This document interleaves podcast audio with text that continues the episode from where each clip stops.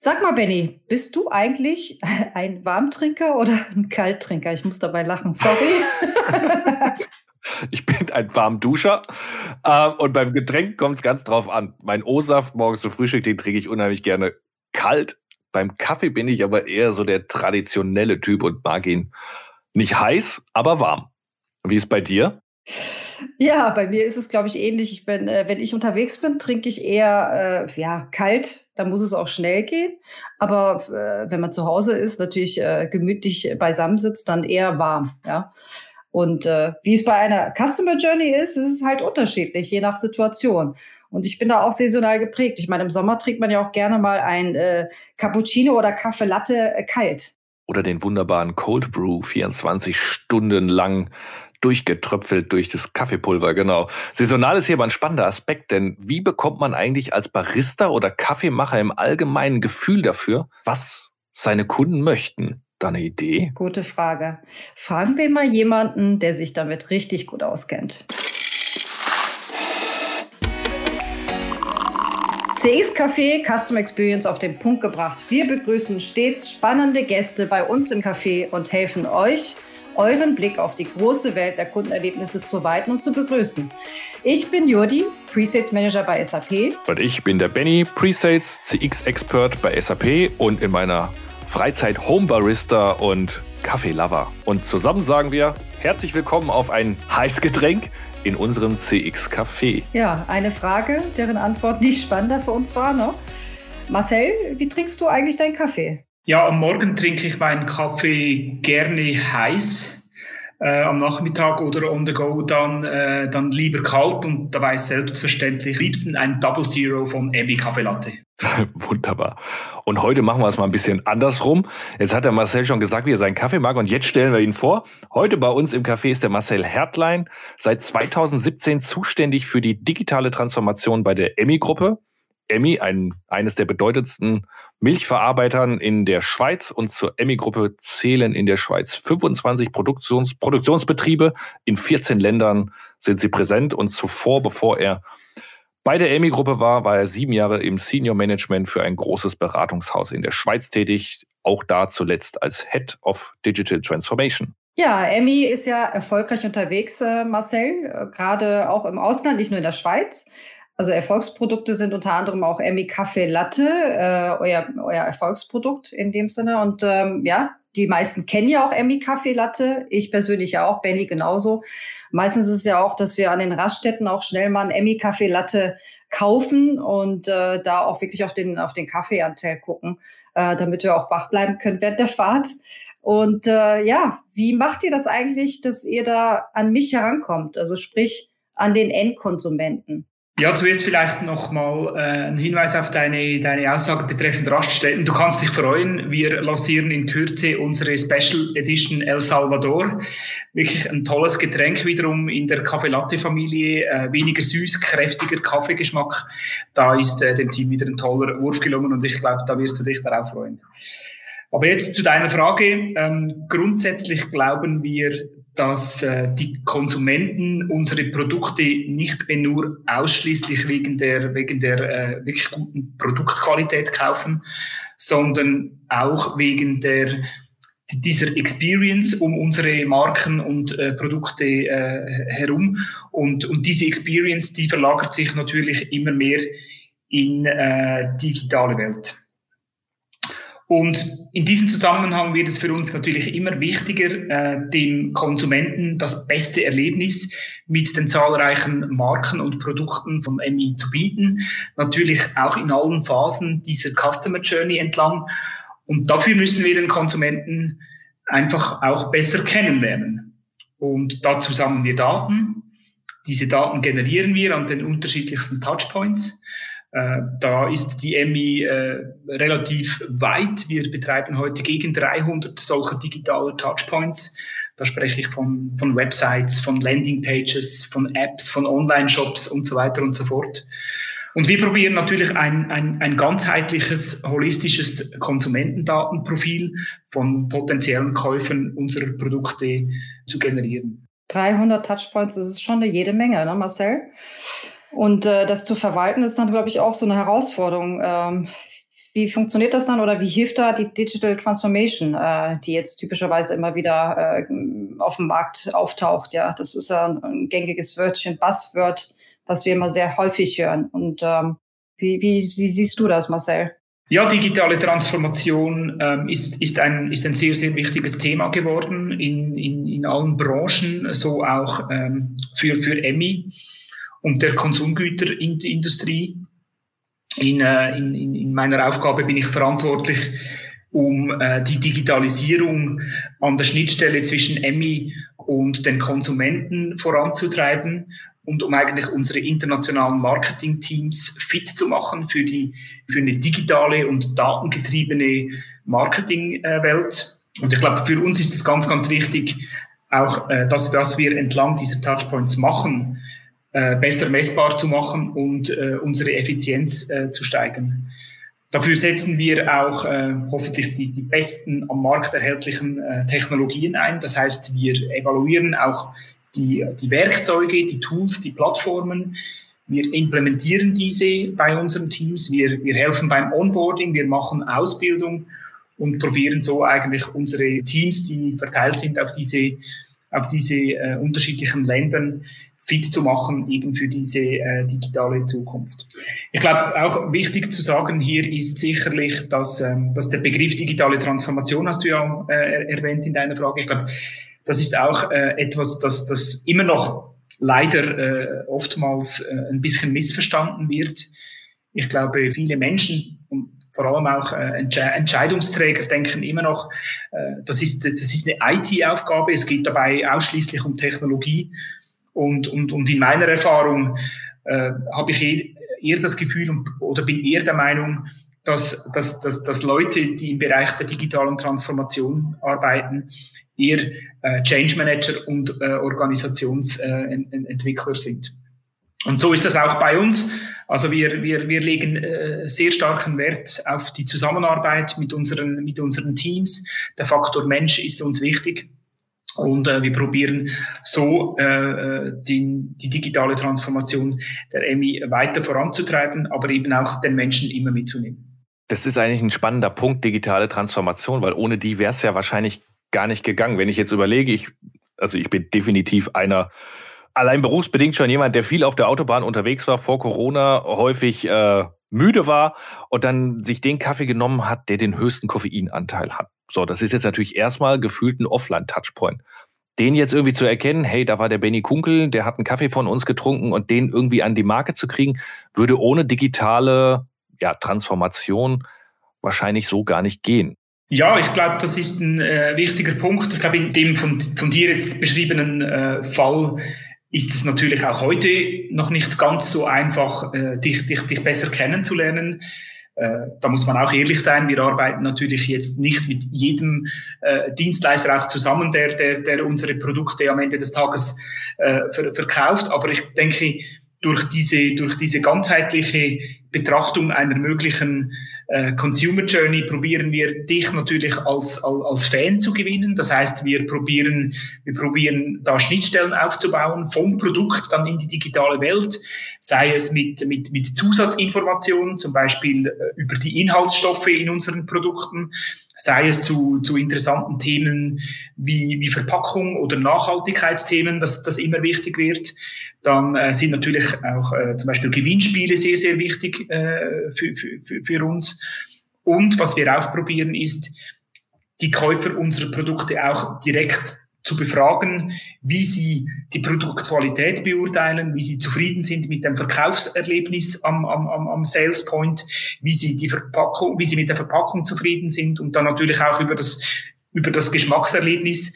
Und das ist am Ende des Tages einfach auch ein äh, Zusammenspiel von unterschiedlichen Taktiken, um, äh, um dich als, als, als Käufer dann auch wirklich zu einem, zu einem, zu einem Markenfan zu machen und dich so langfristig auch an, an, an unsere tollen Marken äh, zu binden.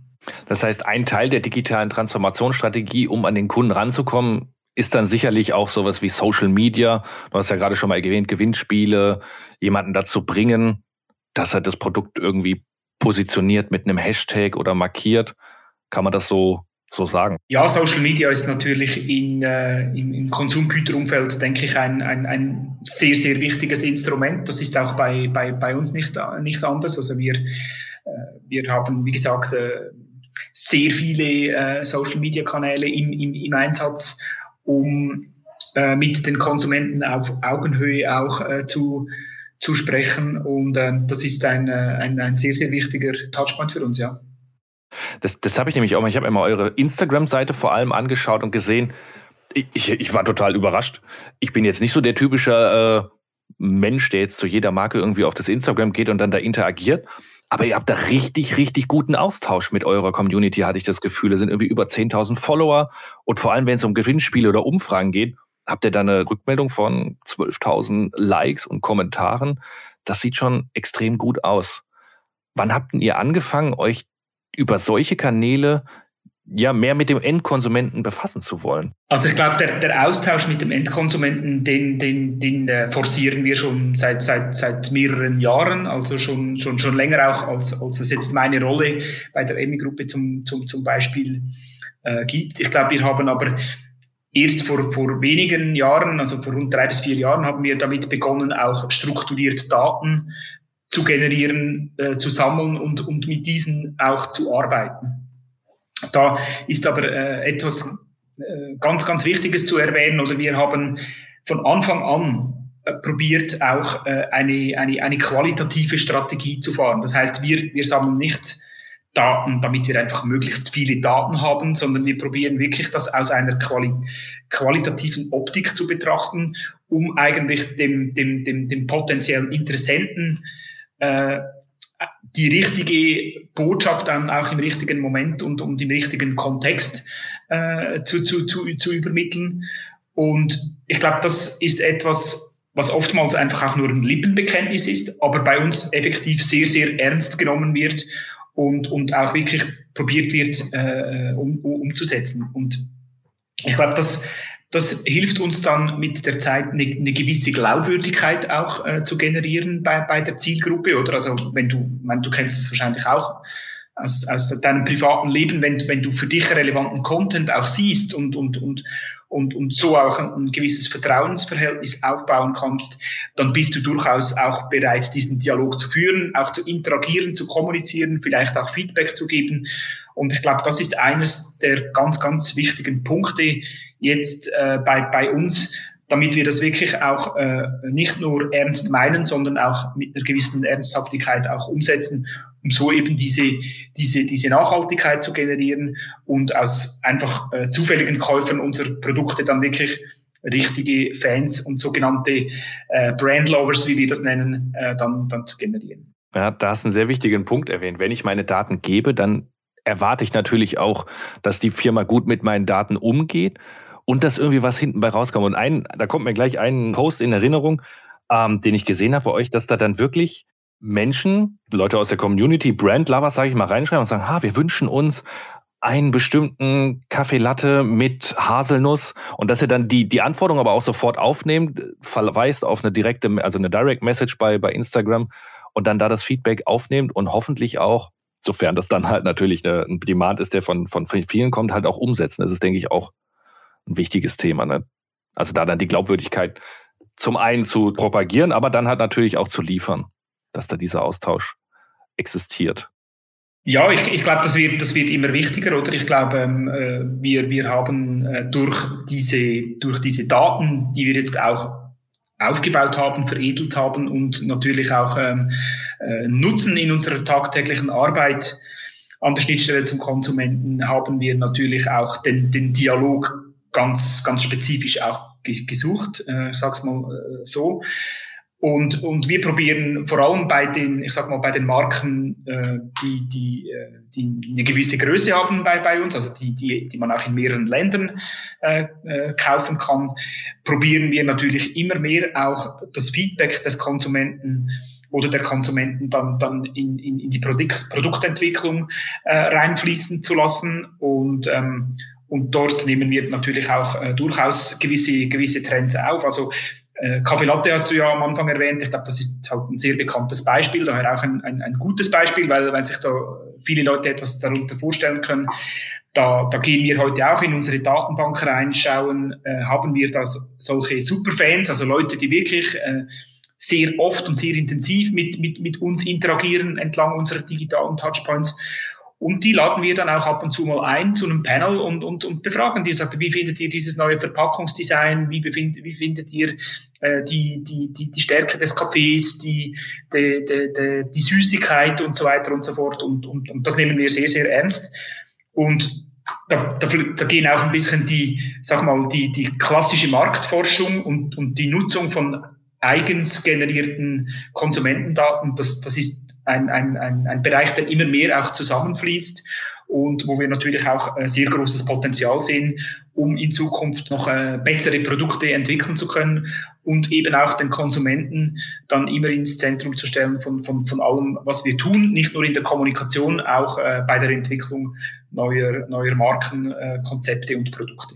Ja, ein Brand äh, und auch Fangemeinschaft zu äh, generieren, ist, glaube ich, nicht so einfach, Marcel. Du hast es ja erwähnt, auch ähm, es ist wunderbar, dass ihr auch wirklich auf die einzelnen, ich sage jetzt mal Zielgruppen und Konsequenten drauf eingeht. Das ist auch teilweise auch wirklich persönlich, menschlich ähm, und auch wirklich diese Zielgruppen definiert. Ähm, wir hatten vorhin auch gesprochen, Daten. Ähm, es sind auch viele Unternehmen, die viele Daten sammeln und sich auch in diesen Daten auch sehr leicht mal verlieren.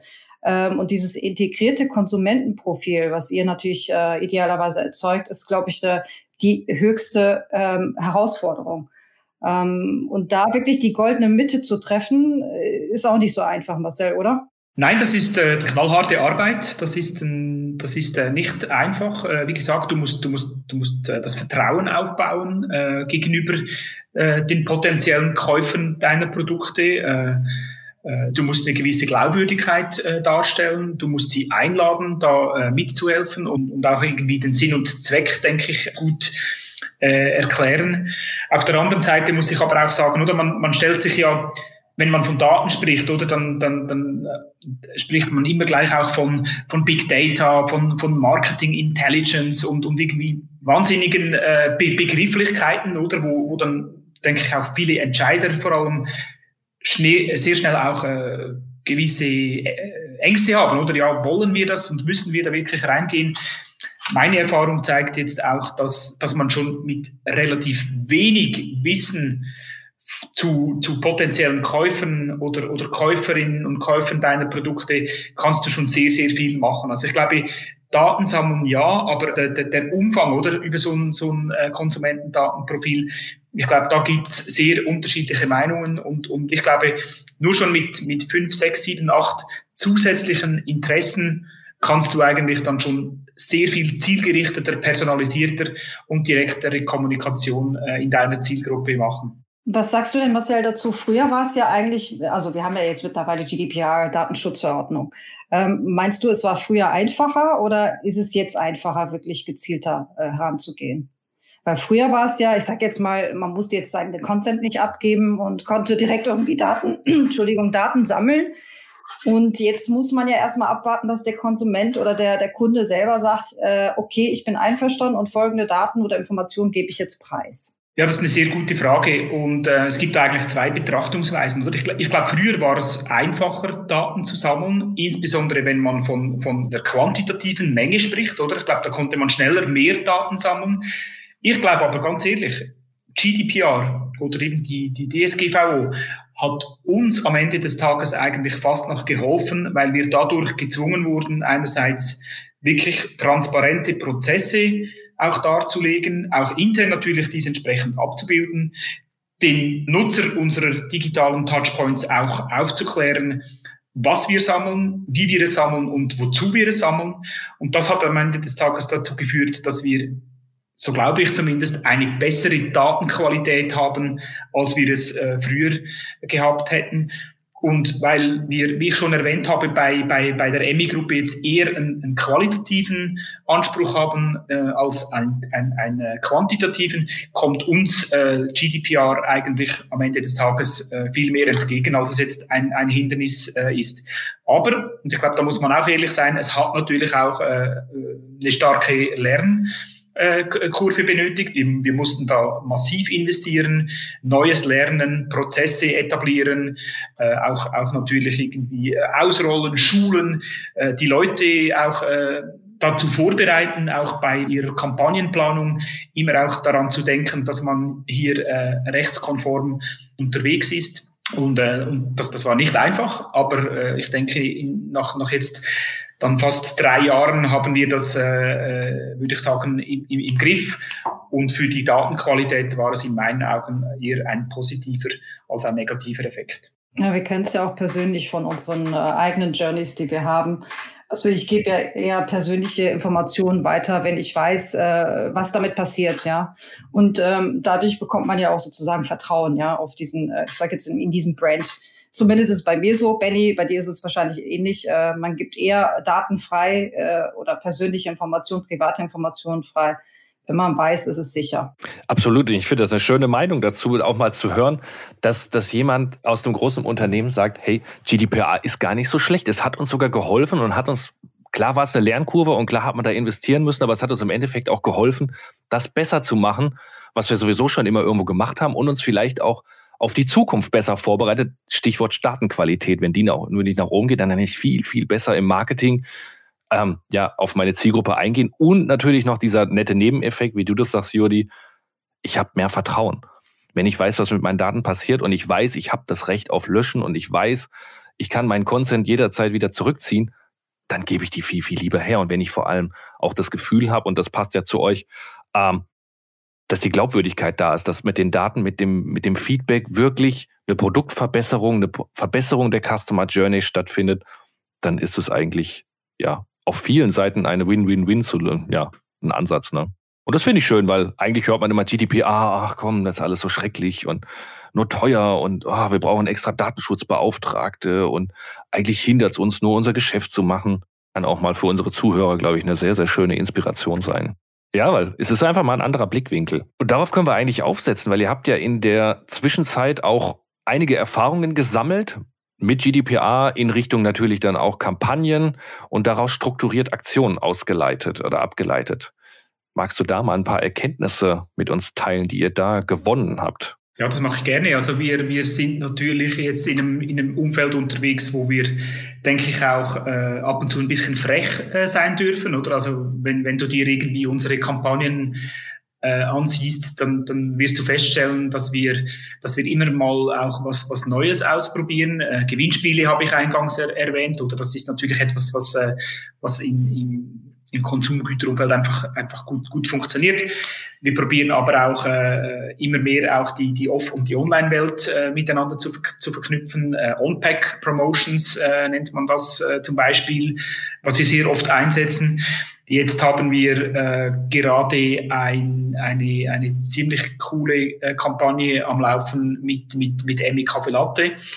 Da, haben, da arbeiten wir mit der Wendy Holdener zusammen. Äh, das ist eine Schweizer Skirennfahrerin die äh, unser Testimonial äh, ist. Und wir haben sie jetzt sozusagen äh, äh, als, als virtuellen Chatbot auch integriert auf einer, auf einer, auf einer Landingpage bei uns. Das heißt, die, die, die, die Wendy-Fans, die können jetzt tatsächlich mit, mit, mit, der, äh, mit der Wendy virtuell chatten. Also sie chatten natürlich mit, mit, mit, mit dem Chatbot, aber das ist so witzig und so originell umgesetzt, dass die Menschen eigentlich fast vergessen, auch ähm, äh, mit wie, wie, wie viele Daten sie auch preisgeben, oder? Und ich denke, das ist auch etwas, was wir, was wir, was wir probieren, dann halt auch neue Wege zu gehen, auch äh, wirklich dieses, dieses, dieses Erlebnis zu, zu, zu schaffen, dass das den Leuten Spaß macht, dass sie sich nicht jetzt irgendwie verpflichtet sehen, hier irgendwelche ellenlangen Formulare auszufüllen, dass, damit sie irgendetwas äh, äh, gewinnen können oder irgendwie mit, mit uns interagieren können. Wir, wir suchen da wirklich immer den, den, den, den spielerischen Weg. Und wir finden da auch immer wieder so einen Sweet Spot für uns, wo wir sagen, hey, das hat jetzt irgendwie äh, gut funktioniert. Und durch das, dass wir natürlich in, äh, in mehreren Ländern, in mehreren Kontinenten und auch mit, mit, mit unterschiedlichen Produktkategorien ähm, aufgestellt sind, haben wir da auch einen sehr hohen Lern- und Netzwerkeffekt, oder? Also wir, wir schauen natürlich immer auch ein bisschen in die USA, oder? Das sind unsere Kollegen, die sind, die sind uns jetzt im Vergleich zu Europa oder der Schweiz auch äh, um zwei, drei Jahre voraus, oder? Die machen immer die, die ganz coolen Geschichten da und, und wir probieren dann natürlich auch dieses, diese, diese, diese Erfahrungswerte, dieses Know-how äh, reinzuholen hier, hier nach Europa und dann äh, auch auf deren Erfahrungswerte aufzubauen und, und, und neue Kampagnenansätze auch zu generieren. Du hast ja erwähnt, dass ihr, dass ihr verschiedene Länder angeht. Ich meine, das ist ja dann auch nochmal interessant, weil pro Land, pro Region gibt es ja dann auch nochmal wieder unterschiedliche Geschmäcker, unterschiedliche Erfahrungen, unterschiedliche Kunden. Das dann auch nochmal abzufragen und zusammenzubringen, ist ja auch eine Kunst an sich, ja. Und gerade eben im internationalen Geschäft, Marcel, ne? Ja, das ist tatsächlich so. Also die, die Zielgruppen äh, sind natürlich tatsächlich äh, recht, recht unterschiedlich auch, je nachdem, also ob du jetzt äh, eine Kampagne in, in äh, Chile oder in Tunesien oder in, äh, in Deutschland oder in den USA machst, das, das, ist, äh, das ist einfach anders. Äh, da müssen wir auch andere äh, Taktiken ein, einsetzen, auch schon wegen der, der, der Größe der Zielmärkte zum Beispiel, auch wenn du, wenn wir wieder zum Beispiel in die USA schauen, oder, das ist so ein riesiger Markt, da kannst du eigentlich gar kein, oder wir können dort gar kein, kein klassisches äh, äh, Display Advertising machen, weil das einfach, das würde einfach, äh, äh, wir könnten da diese, diese Marktrelevanz nicht, nicht, nicht aufbauen oder da, da viel mehr Fokus in den Bereich Social. Da, da profitieren wir sehr stark äh, voneinander. Aber ähm, ja, das ist eine Herausforderung. Die, die Bildsprache ist anders, einfach ganz generell die, auch die, die Sprache, wie du die Menschen ansprichst, ist anders, die Taktiken sind anders. Äh, was aber einheitlich oder gleich bleibt, ist, ist die Datenqualität. Und da haben wir jetzt auch probiert, mit einer, mit einer äh, global zentralen Konsumentendatenbank auch die technologische Basis zu schaffen, um eben äh, die Daten dann äh, in einer einheitlichen und strukturierten Art und Weise auch äh, zu sammeln und zu veredeln. Das ist ja alles sehr, sehr interessant, gerade jetzt im internationalen Geschäft. Ähm, jetzt auch bezogen auf, auf euch, äh, Marcel, äh, gab es da auch Herausforderungen jetzt äh, von, von der Kultur, von, von den Positionen äh, innerhalb des Teams? Äh, kannst du da nochmal ein paar Insights mit uns teilen? Weil es ist sehr, sehr interessant. Ja, also wir haben da sehr große äh, Herausforderungen und ich, glaube, ich glaube, die kulturellen Unterschiede sind, äh, sind, sind massiv und eben auch die, die, die, die einzusetzenden Taktiken oder äh, GDPR auch zum Beispiel wieder, oder? Das ist jetzt irgendwie in, sag mal, in Nord- und Südamerika ist GDPR jetzt noch irgendwie noch, noch, noch weniger relevant, auch wenn dort natürlich die ganzen Datenschutzthemen auch immer, immer mehr äh, an, an Gewicht gewinnen, aber, aber, aber die, die, die Awareness für das Thema ist denke ich, zumindest heute noch nicht ganz so ausgeprägt jetzt wie, wie, wie, wie im europäischen Raum zum Beispiel. Und, und auf das müssen wir, müssen, müssen wir agieren, oder auch, ich denke ganz generell die, die, äh, dieses, dieses Fingerspitzengefühl, wie man, äh, wie man potenzielle Käuferinnen und Käufer ansprechen kann, ist, ist, ist, ist, ist ein großer Unterschied. Und wir sehen dort auch äh, zum Teil äh, Widersprüche, oder? Also nehmen wir zum Beispiel E-Commerce als, als Thema, das natürlich bei uns im Moment äh, ein regelrechter Hype jetzt ist. Also vor allem das ganze Thema Direct to, uh, to Consumer. Uh, das machen wir zum Beispiel in, in, in, den USA schon, schon Jahre. Und, und hier bei uns äh, am, im Heimmarkt Schweiz haben wir jetzt gerade damit begonnen, oder? Und, und dort gibt es auch nur schon zu diesem Thema gibt's x unterschiedliche Teilbereiche. Wenn ich von E-Commerce spreche, spreche ich nicht zwingend von einem eigenen Emmy-Online-Shop, sondern ich spreche da auch zum Beispiel äh, von der Zusammenarbeit mit, mit Retailern, ich spreche da von der Zusammenarbeit mit Marktplätzen, ich spreche aber auch darüber, wie können wir in Zukunft Produkte entwickeln für einen digitalen Revenue Stream oder? Also Produkte, die dann auch für eine so eine äh, D2C-Gesellschaft eigentlich äh, besser, be besser zugänglich sind. Und ich denke, da äh, um dieses Thema herum, ähm, äh, da wird es äh, wahnsinnig spannend äh, bleiben. Es ist heute schon wahnsinnig spannend und wird in Zukunft noch, äh, noch, noch viel, viel wichtiger auch werden. Ich denke, da seid ihr ja auch ziemlich vorbildlich, weil wir hatten ja jetzt schon einige Gespräche und wir kennen es ja auch von den Kundensituationen, äh, Benny und ich. Der Silo-Gedanke und Silos äh, innerhalb des Unternehmens ist ja verstärkt immer noch da. Und da seid ihr extrem vorbildlich, muss ich sagen, weil da wirklich nicht nur von E-Commerce und äh, der andere redet von Marktplätzen und du machst dein Projekt da, ich mache mein Projekt hier. Es ist ja eigentlich im Prinzip overall drüber und äh, da muss man ja zusammenarbeiten. Im Prinzip äh, macht ihr das schon ziemlich gut und deswegen seid ihr auch erfolgreich, Marcel, oder? Ja, das Spannende ist eigentlich, oder, ist, dass wir, wir sind ja am Ende des Tages sind wir ein Industriekonzern, oder? Und wir stellen äh, Nahrungsmittel her. Und äh, da würde man jetzt wahrscheinlich nicht unbedingt die allzu kreativsten äh, Zusammenarbeitsformen äh, er, er, erwarten. Ähm, ich muss aber sagen, wir haben uns auch, ich sag mal, ein bisschen äh, aus der Not heraus äh, ein, ein bisschen selber geholfen, auch agiler zu werden, oder? Also ich glaube, grundsätzlich ähm, haben wir ein sehr robustes Geschäftsmodell. Oder wir sind jetzt selbst äh, in, in, in den letzten zwölf, zwölf Monaten durch diese, durch diese Krise sind wir relativ äh, gut durchgekommen, um, um, das mal so zu sagen. Das heißt, wir, haben, wir sind sehr robust unterwegs, sehr, sehr äh, krisenresistent unterwegs. Und das heißt, wir können eigentlich aus einer Position der Stärke auch äh, äh die digitale Transformation angehen und die Digitalisierung im Unternehmen äh, weiter, äh, weiter pushen. Und das ist natürlich eine tolle Ausgangslage. Auf der anderen Seite äh, hat das auch seine, seine Grenzen, weil, weil du natürlich auch nicht diesen unbedingten äh, Veränderungsdruck oder Handlungsdruck hast. Und ähm, ja, da probieren wir natürlich äh, immer ein bisschen äh, zu pushen und, und, und unsere Teams weiterzutreiben.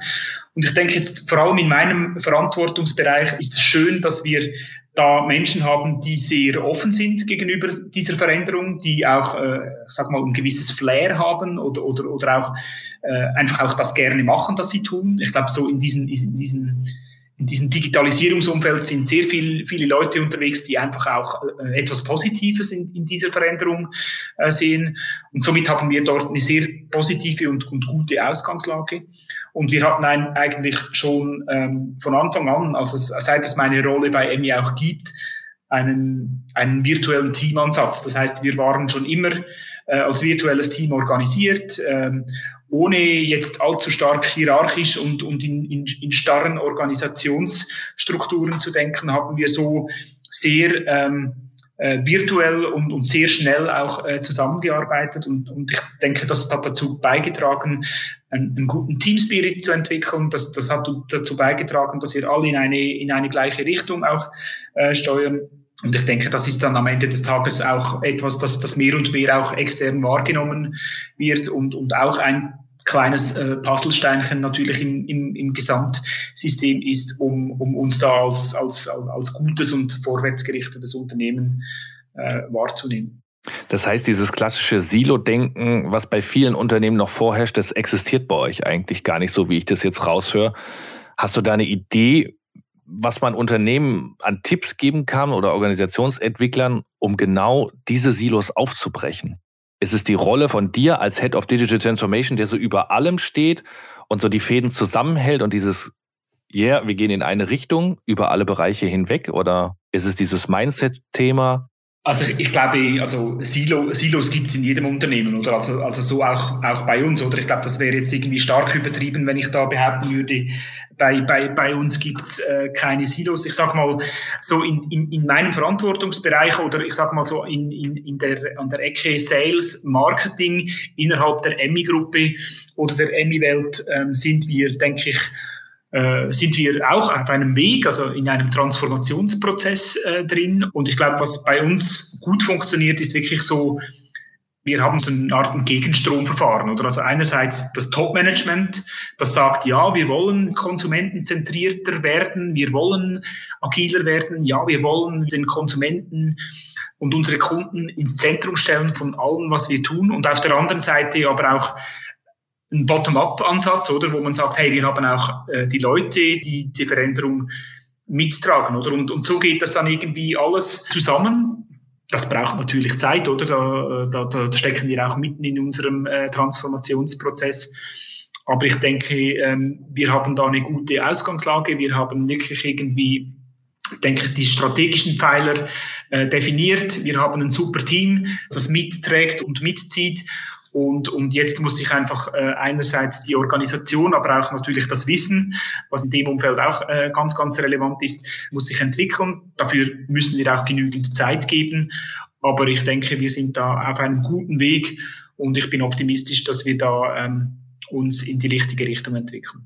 Du hattest initial mal das Thema Change Management mit dem Thema Digitalisierung in Unternehmen zusammengebracht als zentrale Komponente. Da kommt für mich so die Frage, warum ist das Thema Change Mindset im Kontext Change Management vor allem für Führungspositionen wichtig? Ja, was ich einfach sehe, ist, dass wir in der digitalen Welt ist, ähm, sind einfach neue Kompetenzen gefragt, oder? Also, wir haben ja schon mehrfach jetzt über Daten gesprochen, oder?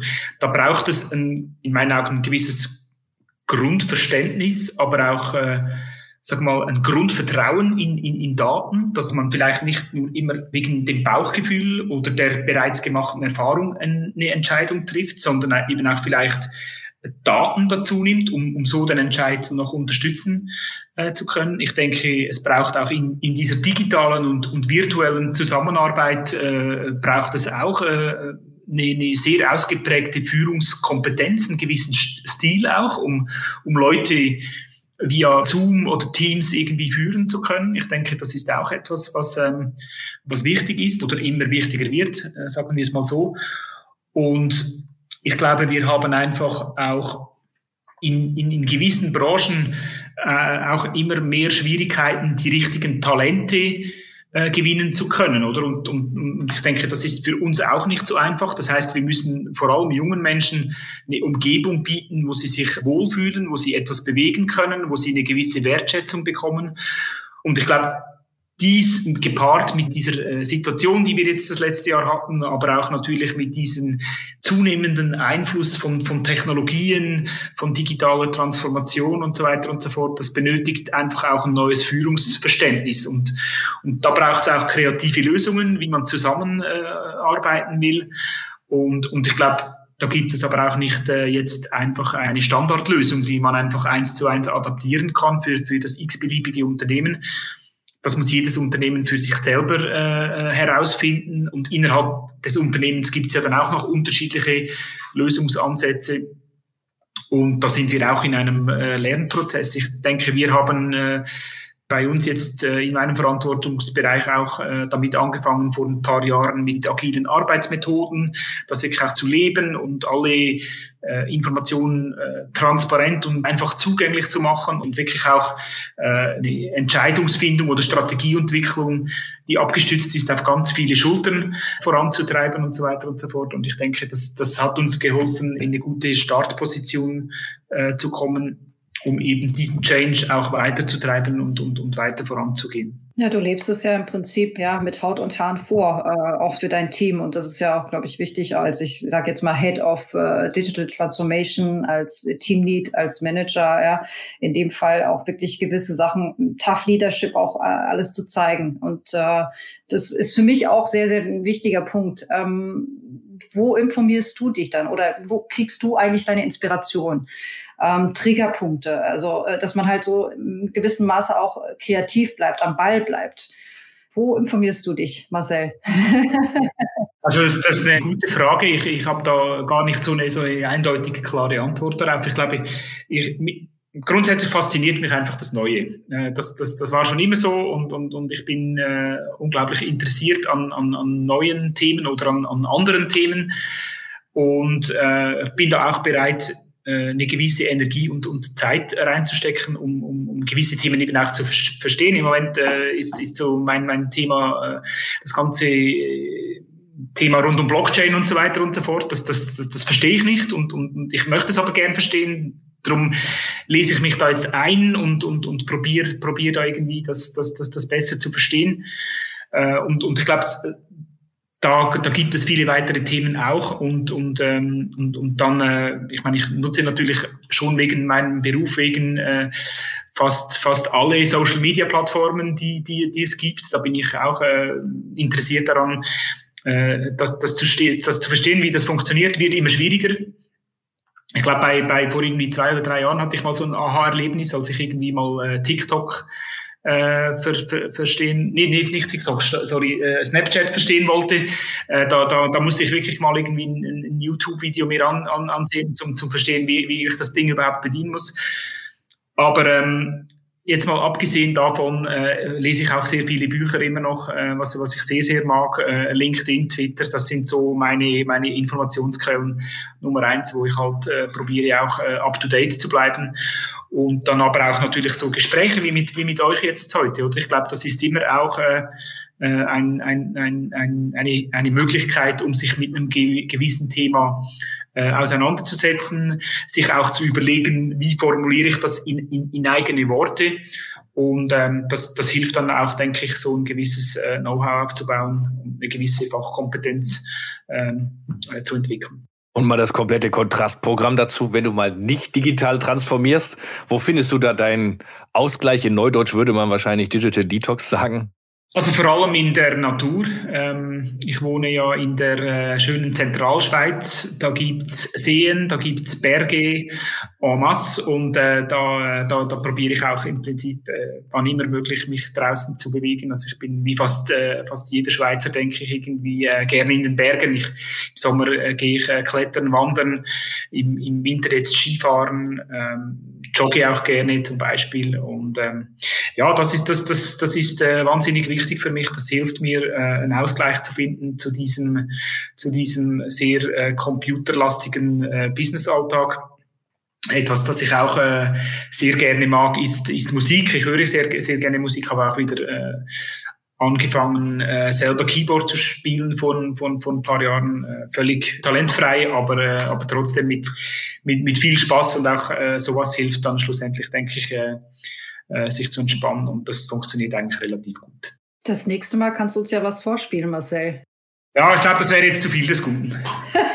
ja, was, was sind denn eigentlich so die nächsten Schritte und Projekte, die ihr jetzt so vorhabt? Also im Prinzip das, was du uns natürlich erzählen darfst, Marcel. Ja, wir haben eigentlich zwei, zwei ganz große Themen im Moment. Äh, das eine habe ich, glaube ich, schon äh, erwähnt, ist das ganze Gebiet äh, Direct to Consumer, also D2C. Ähm, da sind wir momentan dran, eine, eine, eine Gruppenstrategie äh, zu entwickeln. Wobei Strategie jetzt noch ein bisschen ein, ein, ein, starkes Wort ist. Es ist mehr eher mal so eine Auslegeordnung zu machen, äh, welche Spielfelder gibt es überhaupt für uns als Emmy und, und, und vor allem dann auch mal zu entscheiden, wo wollen wir jetzt äh, äh, unsere, unsere hauptsächliche Energie auch, auch reinstecken, weil das Themengebiet ist so breit, und wir könnten fast in allen diesen Themengebieten etwas machen, aber dafür fehlt uns, äh, fehlen uns die Zeit und die Ressourcen. Also das ist etwas, was, was mich im Moment sehr, sehr intensiv beschäftigt. Und äh, der zweite Teil ist eigentlich noch äh, ein Programm, das nennen wir äh, das Digital Enablement Program. Äh, da geht es vor allem darum, dass wir unseren äh, Marketing- und Sales-Teams jetzt helfen, auch diese, diese, diese Tools und diese Werkzeuge, die wir in den vergangenen äh, Jahren eingeführt haben, auch wirklich effektiv nutzen zu können. Auch natürlich das ganze Thema Datenkompetenz, auch mit den, mit den Daten anfangen zu arbeiten. Das hat für uns äh, sehr, sehr hohe Priorität. Ich muss dazu vielleicht sagen, dass wir äh, in den vergangenen zwei, drei Jahren eine sehr stark technologiegetriebene Transformation äh, forciert haben. Ich denke, das hat uns geholfen, äh, sehr schnell zwei, drei Schritte äh, vorwärts zu machen. Das hat aber auf der äh, anderen Seite äh, ein bisschen die Gefahr, dass, dass, dass die Menschen ein bisschen äh, zu wenig schnell äh, mitkommen oder einfach wir den, den, den unseren Kolleginnen und Kollegen zu wenig Zeit gegeben haben, um diesen, diesen äh, Evolutionsschritt auch mitzugehen. Und da werden wir uns jetzt in den nächsten äh, zwei Jahren äh, in, in so einem Enablement-Programm darauf fokussieren, unseren Teams auch auf der theoretisch-praktischen Ebene ähm, äh, zu helfen, äh, sich fit zu machen eben für diese digitale Welt. Da arbeiten wir momentan dran, äh, da erstellen wir so, so Customer Journey Blueprints und, und, und, und äh, Digital Tactics nennen wir das, wo wir dann im Prinzip unseren Teams so eine Art Baukasten zur Verfügung stellen können, mit dem sie dann arbeiten können und, und, und für für die Brands, für die sie verantwortlich sind, dann die richtige Taktik und die richtigen Instrumente auch äh, identifizieren können. Ich finde, du hast da einen ganz, ganz wichtigen Punkt auch noch erwähnt, äh, Marcel. Es geht ja nicht nur um Kunden, sondern die Kunden, ähm, also unsere Mitarbeiter sind ja auch unsere Kunden im Endeffekt. Ja. Auch ähm, Employees, ja, die, die muss man natürlich entsprechend auch betrachten und da auch das Enablement und das Change Management auch mit reinspielt. Ne? Das ist auch ein wichtiges Thema und die meisten Unternehmen vergessen das oder, oder es wird dann meistens aus den Augen verloren. Ja, man fokussiert sich zu sehr meistens auf, auf Endkonsumenten, was ja auch wichtig ist, ganz klar, aber intern der Blick auch auf die Mitarbeiter, das muss ja auch geschehen. Ja, das ist äh, absolutes äh, Killerkriterium, um, um, um das so zu sagen. Ich glaube, ähm, das, ist, ähm, das ist auch etwas, das, das, das ich unterschätzt habe, muss ich ehrlich sein. Ich glaube, ich, ich hätte äh, am Anfang unseres, unseres Change-Prozesses gedacht, dass wir, dass wir da schneller vorankommen äh, als es dann in der Realität äh, ta tatsächlich war. Ähm, das, äh, das ist äh, eines der entscheidenden Faktoren in, in meinen Augen, den, den Menschen nicht zu vergessen, die Menschen abholen, mitnehmen auf die Reise, auch wirklich hier realistisch, äh, realistische Meilensteine Steine planen, um, um, um so wirklich auch eine gewisse Nachhaltigkeit äh, reinzubringen. Ich denke, das, das wird oftmals vergessen, war bei uns auch, äh, auch, auch nicht anders äh, wir haben sich vergessen, aber unterschätzt und, und ich glaube, da probieren wir jetzt aber auch zu korrigieren und, und probieren vor allem mit, äh, mit Blick auf den Faktor Mensch äh, äh, besonderen Stellenwert zu legen und unsere Energie zu investieren. Vielleicht meine letzte Frage dazu. Ähm, was ist denn deine Empfehlung? Also du hast ja jetzt schon bereits Erfahrungen gesammelt. Ihr, ihr habt ja mit der, äh, mit der Digital Transformation äh, Technologieansatz angefangen und jetzt äh, fängt ja an mit, mit dem Enablement von, von den Mitarbeitern. Ähm, würdest du sagen, sollte man mit Enablement ein bisschen eher starten oder zeitgleich? Äh, was würdest du so rückblickend sagen, was idealer wäre? Ja, das ist eine gute Frage. Ich, äh, ich, ich, ich kann das nicht eindeutig bearbeiten, äh, beantworten. Entschuldigung. Ich glaube, ähm, ich glaube, was ähm, was äh, es kommt darauf an, wie immer. Man, man muss da wirklich die Situation im eigenen Unternehmen einfach probieren ähm, äh, zu analysieren, zu verstehen und, und, und dann die hoffentlich richtigen Schritte einzuleiten. Ich bin ehrlicherweise der Meinung, dass, dass ich es wieder ähnlich machen würde. Ich glaube, bei in, in bei uns, bei EMI oder in unserem Fall, hat jetzt eine, eine sehr stark technologiegetriebene äh, Transformation, wie schon erwähnt, uns, uns geholfen, sehr schnell äh, einen, Schritt nach vorne zu machen. Ich glaube, was ich, was ich anders machen würde im Nachhinein gesehen, ist einfach den, den, den Faktor Mensch äh, schneller im Prozess zu berücksichtigen, mit einzubinden und vor allem einfach auch äh, auf, der, auf der Timeline ein bisschen länger, äh, länger planen, auch mit, mit konkreten äh, ähm, äh, Zielen, die dann in diesem Transformationsprozess äh, er, erreicht werden müssen. Ich glaube, viele, viele, viele äh, Digital Manager oder Digital Transformation Manager haben ein bisschen so eine idealistische äh, Charaktereigenschaft und ich glaube, da muss man äh, auch ehrlich sein und das vielleicht eher ein bisschen mit der, mit, mit der Realität auch, auch verbinden und da, und da realistisch planen. Zum Fazit nach diesem unfassbar spannenden Gespräch möchte ich ein Zitat rausholen, was ich äh, von dir gefunden habe. Vielleicht nicht hundertprozentig im Kontext jetzt, aber ich finde es spannend und vielleicht magst du da einfach noch zwei, drei Worte zum Abschluss zu sagen. Und zwar ist es, Experimentierfreude gehört in der Digitalisierung einfach dazu.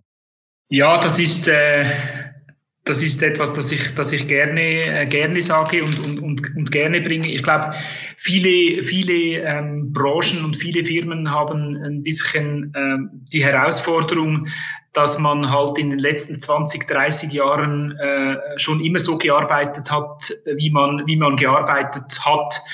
Und ich denke, das ist äh, vor allem auch in diesen, diesen klassischen Industrien äh, besonders ausgeprägt, indem dass man vieles immer mit einem Business Case planen muss. Man, man hat eine, eine, ganz detaillierte Budgetplanung mit, mit, mit Abschreibungen, mit, mit irgendwie äh, Break-Even und so weiter und so fort. Und ich denke, äh, diese, diese Herangehensweise, die, die, die funktioniert einfach in einer digitalen Welt nicht immer. Also selbstverständlich äh, probiere ich auch immer, immer äh, Business Cases für all meine, meine Projekte und Vorhaben äh, zu erstellen. Äh, was, was, das ist ja logisch.